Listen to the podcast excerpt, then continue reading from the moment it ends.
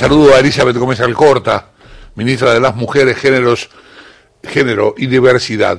Eh, ¿Qué tal? Buen día. Buen día, ¿qué tal a vos y a todo el equipo? ¿Cómo andan? Bien, muy bien, muy bien. ¿Cómo estás vos? Bien, bien. Bueno, estás, eh, ¿cómo, ¿cómo te tiene el tema de la sesión de mañana? ¿Estás ansiosa, estás nerviosa? ¿Cómo lo estás viviendo? Estoy ansiosa, sí. La verdad, no voy a, no voy a mentir. Sí, sí, sí, estoy ansiosa. Se hizo eh, desde además lo que tiene de particular, a diferencia de lo que sucedió en la Cámara de Diputados, es que entre el dictamen y la sesión acá pasaron 10 días. Claro. Eh, entonces, eh, con, con, fines de semana largos. Sí, sí, muy muy ansiosa estoy, sinceramente. Sí, sí además, eh, ¿vos, vos qué crees? ¿Que, ¿Que, esta vez esta vez sí? Sí, yo creo que sí, que, que tenemos tenemos chances de que, de que efectivamente esta vez sea ley. Eh, uh -huh estamos trabajando para que eso sea así. Sí, ojalá. Ojalá, ojalá porque viene, viene muy conversado y, y, ya hubo un intento fallido. Me parece que esta vez debería ser, no debería poder ser. Y esperemos que sí, además eh, creo que estamos en un momento distinto al 2018. Claro. Es que, que digamos que el tema del, del aborto dejó de ser un tema tabú, que digamos que los países del mundo desarrollados, te diría todos, incluso aquellos que son de una cultura eh, religiosa o católica muy fuerte, digo Irlanda, Italia, ya han dado este paso. Claro. Eso, eh, eso lleva a, digamos, a cero muerte a causa de los abortos clandestinos, también está vinculado a, digamos, a, ayer lo veía bien, son 39.000 las internaciones hospitalarias en el 2019, solamente en el sistema de salud pública, producto de abortos inseguros, digamos, quiere decir que, que los riesgos en la vida y en la salud, que siempre llegan obviamente cuando el aborto ya está hecho, digo esto para en términos de, de digamos, de, de, qué es lo que hay que proteger en esa situación, hay que proteger siempre a la mujer o a la persona gestante que tomó esa decisión, incluso estando prohibido, incluso estando criminalizado. Eh, entonces creo que estamos en un momento eh, para dar un paso importante. Un paso grande, sí. Muy, muy importante, sí. Eh, el Ministerio de las Mujeres, Género y Diversidad, seguramente por lo menos es un tema ideológico, es un tema de, de, de, este gobierno, es un tema muy importante, es un tema que tiene que ver, que lo, que tiene que ver con, con, su ADN, con su identidad. Eh, ¿cómo, ¿Qué encontraste ahí? ¿Qué problemas te encontraste? ¿Qué es lo más difícil de solucionar? ¿Qué ¿Cuál es la problemática más compleja que has encontrado en tu ministerio? Bueno, primero como el, el, ministerio lo, se crea hace un año, digamos, viene, como vos decís, con este ADN que me gustó, lo voy a usar, eh, porque bueno, es un ministerio que crea este gobierno, que este gobierno tiene una, una apuesta muy, muy grande a la agenda de género en todos los sentidos. Digamos, la creación del ministerio es un punto de, de, del, digamos, de, de, de partida, ¿no? Un punto de llegada. Eh, pero digo, también es un mismo, en, en, un año y en este año de gestión, no cualquier año, digamos, también es, eh, el gobierno eh, dictó el decreto por el cual eh, se, se, se, se, garantiza el cupo laboral trans eh, del 1% de la Administración Pública Nacional a la población travesti trans. Es el mismo gobierno que eh, decreto, por, también por decreto creó un programa Acompañar, que es la primera vez en la historia de nuestro país que se acompaña con un apoyo económico a las a las mujeres que están en situación de, de, violencia de género y que, te, estén en riesgo con un apoyo durante seis meses equivalente a un salario mínimo vital y móvil. Es el mismo gobierno que efectivamente también envió el proyecto de ley de aborto. Nosotros entendemos problemas, te diría todos, eh, muchísimos y agravados por la pandemia. Digamos, nosotros somos muy conscientes que las mujeres son eh, las tasas de femicidio este año van a haber crecido um, centralmente por la por el, el aislamiento. Eh, tenemos enormes problemas vinculados a las violencias por motivos de género, tenemos enormes problemas de desigualdad en todos los ámbitos, en el ámbito laboral, en el ámbito económico, en el ámbito sindical, en el ámbito político, eh, y, te, y, recae centralmente sobre nuestros cuerpos y nuestros tiempos eh, la organización social de los cuidados de los chicos y las, los niños, niñas, de los adultos mayores, somos las mujeres, y diría y las mujeres pobres aún más, quienes se ocupan de, digamos, de, todo lo que implica la, la organización de la vida cotidiana eh, familiar. Entonces, en un año además, donde se agravó porque la vida pasó a la vida, digamos, centralmente al ámbito de lo privado, donde los trabajos que, que más se redujeron, y, digamos, son los trabajos informales, la precariedad, aquel que podía vivir arreglándoselo, el que tenía menos horas, que eso somos las mujeres eh, y donde hay más violencias. Entonces, efectivamente, este, eh, este ha sido un año muy, muy difícil y también, digamos, un poco como lo pensamos en líneas generales, ¿no? Es qué hubiese pasado si no se hubiese invertido, porque me gusta ponerlo en términos de inversión, eh, con un programa como el Acompañar, con un plan contra las violencias. Eh, pero bueno, creo que los problemas que nosotros nos encontramos son eh, enormes desigualdades, pero la cara más fuerte de esa desigualdad son las violencias, ¿no? Y los femicidios y travesticidios, le diría como el principal tema eh, a seguir trabajando. Ministra, buen día, soy Néstor Espósito. Hola Néstor, ¿cómo andás? Bien, todo bien. ¿Qué, qué, pasa? Yo noto una, un optimismo eh, respecto a que la ley sale, pero ya hubo una frustración en 2018. ¿Qué pasa si no sale? ¿Cómo sigue la historia? Bueno, hay que decir que la primera vez que se presentó el proyecto de ley fue en 1992 y se presentaron 13 veces antes de que se trate. Eh, y se trató en el 2018 y como todos sabemos, alcanzamos media sanción y perdimos por 7 votos en el Senado. eh, efectivamente se pierde, como dijo Pino Solanas, y lo voy, esto, estas últimas semanas lo vengo parafraseando, más temprano que tarde va a ser ley. Esto es algo que, que, tiene que ver con, con la historia, ¿no? Digamos, con la historia con mayúscula, digo. Eh, y sobre todo con nuestro país que tiene un, un movimiento de mujeres y de la diversidad muy potente, muy potente. Les digo, hoy me escribió, miren, voy a contar una infidencia, la ministra de la Igualdad, que es, es como mi par en España, que es Irene Montero, diciendo mucha suerte, el mundo entero los está mirando, ¿no?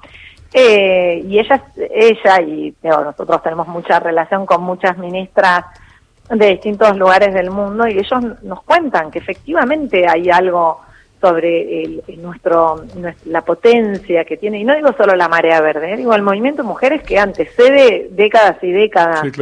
Entonces, este es un, proyecto del movimiento de mujeres que trasciende los, los gobiernos digamos. Obviamente, cuando se conjuga una decisión política con eso, se avanza con más fuerza. Si no se, no se llega a alcanzar los votos, sabemos que la historia tiene esa potencia que va a hacer que sea ley en dos años, en cuatro años, digamos, eso no hay ninguna duda. Pero no, yo de, digamos, no, no, sí tengo dudas de cómo va a resultar mañana eh, la sesión, porque no, no, primero no somos triunfalistas y después sabemos que son que los números están ajustados. Ahora, no tengo ninguna duda que va a ser ley. Mm. Si no es eh, mañana o en la madrugada del, del 30, va a ser ley en dos años, en cuatro años. Eh, toda la, perdón, digo, cuando uno lo piensa la cantidad de veces que se presentaron los proyectos de ley para que las mujeres votáramos y lo que se tardó en conquistar eso, digo, uno lo piensa y es la historia. Y realmente, y ustedes saben que para el, para el proyecto, cuando nosotros eh, alcanzamos el, derecho a votar, a los derechos políticos, también se presentó una primera vez y también se alcanzó solo media sesión y se perdió en el Senado. Esta es una de las partes de la historia que, como es la historia del movimiento de mujeres, se conoce menos. Entonces, en algún momento iba a suceder, iba a suceder como sucedió en todo el mundo. Bueno, Paraguay creo que en el sesenta y pico alcanzó el derecho. Ahora, eso sucede, esto va a suceder de la misma forma. Claro, Horacio Marmurek te saluda. Hay un, Hola, Horacio. ¿Cómo estás? Hay una, hay una cuestión que es eso, se ha puesto y, y está, ya es parte de la agenda. Lo que confirmaban el otro día era que eh, la aparición del tema en el, en el debate público ha hecho que un montón de personas que quizás no tenían una definición porque no estaba dentro de su agenda eh, política o de, de, charla cotidiana en la casa terminaron apareciendo en estas discusiones y con lo cual se avanzó muchísimo del 2018 acá y esto apunta a eso, si no es en esta, será en la próxima.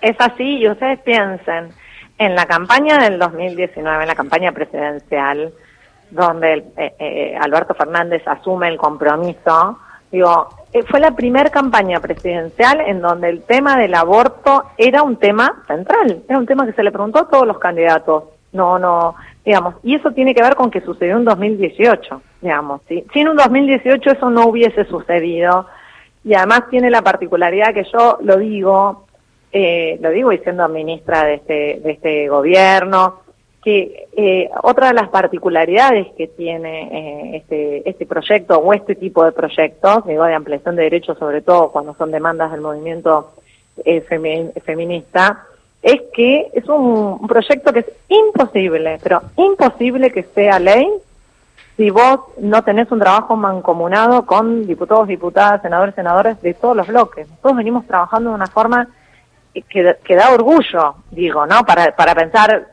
las, digamos, las cuatro décadas de vida democrática, que no es un proyecto que pueda, digamos, si, con un, con, por más, digamos, por más consenso que vos puedas tener, no es un proyecto que podría ser exclusivamente de, de lo, del oficialismo.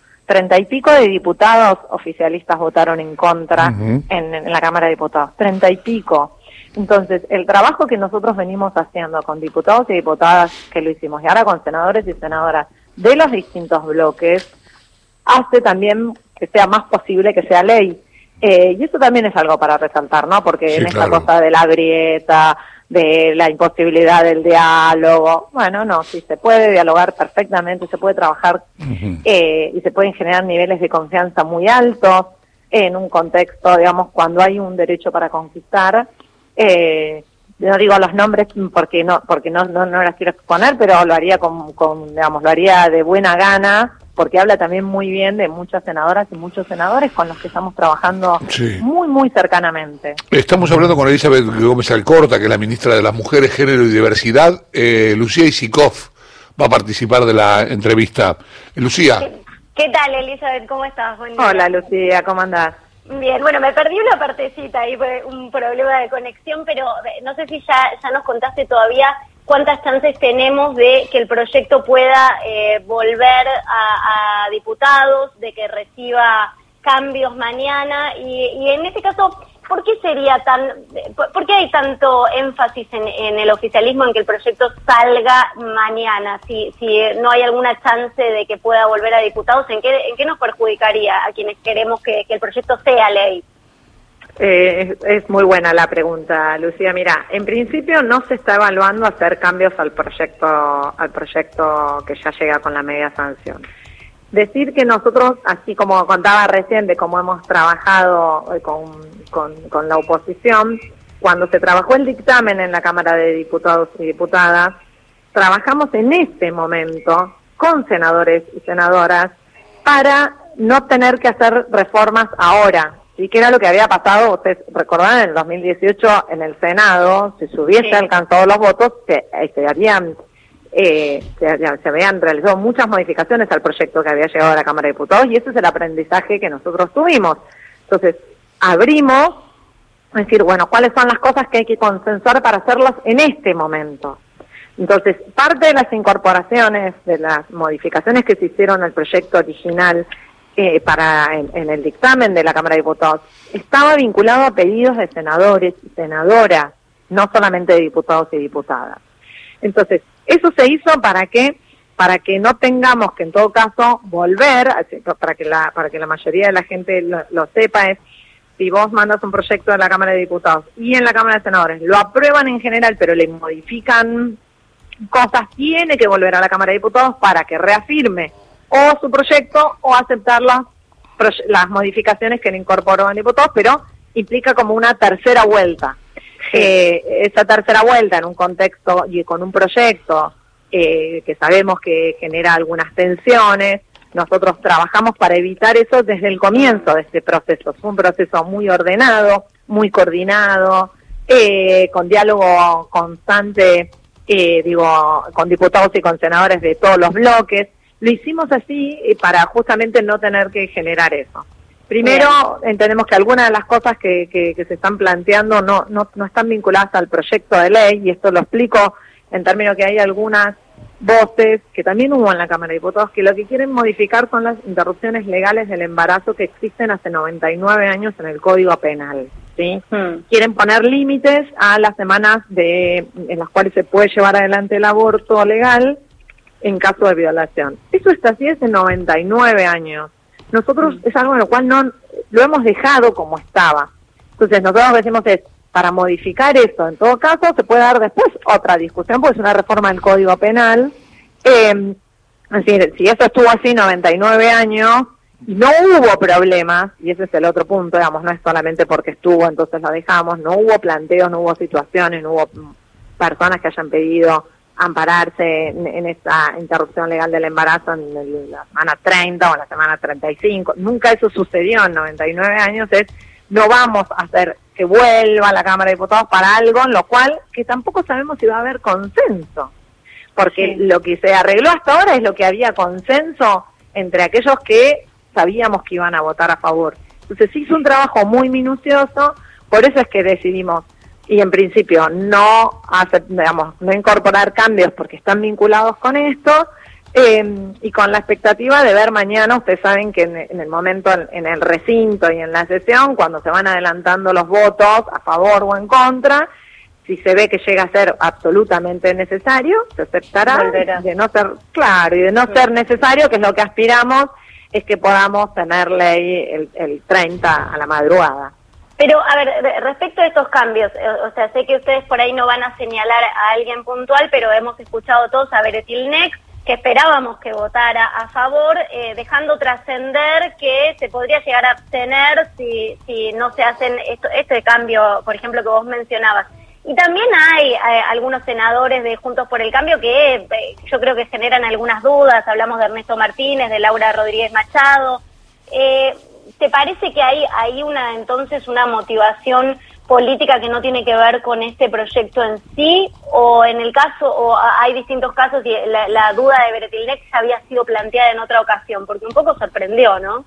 Eh, eh, no, no arriesgo a decir eso, no creo, digamos, creo que por lo menos, sé- a ver, los tres senadores que mencionaste, Rodríguez Machado, eh, digo, Martínez y Bereltinec, los tres han manifestado en distintas ocasiones que estaban a favor de la legalización del, de- del- del aborto. Entonces digo, no, creo que pueden tener algunos, y digo, y pongo el ejemplo, en eh, planteos similares, eh, lo hizo Fernando Iglesias, eh, Mm. y, y lo hizo y pidió, digamos, una observación y lo hizo, lo, lo manifestó en el recinto, también con lo mismo, el mismo planteo que Bereltinec. Y después votó a favor y él dijo, yo estoy a favor, digo esto para poner, pongo un claro ejemplo de alguien que es de la oposición, que hizo su, su manifestación y que, y que sus argumentos no eran malos, ¿eh? digo, no, no es una crítica, por eso lo que quiero decir es, no, no, no creo que haya, por lo menos en ellos, en, en, en los tres que vos mencionaste, y hablo a título personal, no creo que haya ninguna otra motivación que es su, digamos, pensar en que ellos creen que con sus, con sus observaciones mejorarían el texto de la ley. No creo, digo, de otros no lo puedo asegurar, pero de ellos tres no creo que haya ninguna, eh, ni- digamos, ninguna motivación política para entorpecer el, el tratamiento. Veremos, Eh, obviamente, en el momento que voten, veremos, obviamente, pero a priori no, no, no pensamos eso, no, no. Eh, Elizabeth, muchísimas gracias, es un placer escucharte. No, por favor, gracias a ustedes por, Gracias por la charla. acompañarnos. El- Elizabeth Gómez Alcorta es la ministra de las Mujeres, Género y Diversidad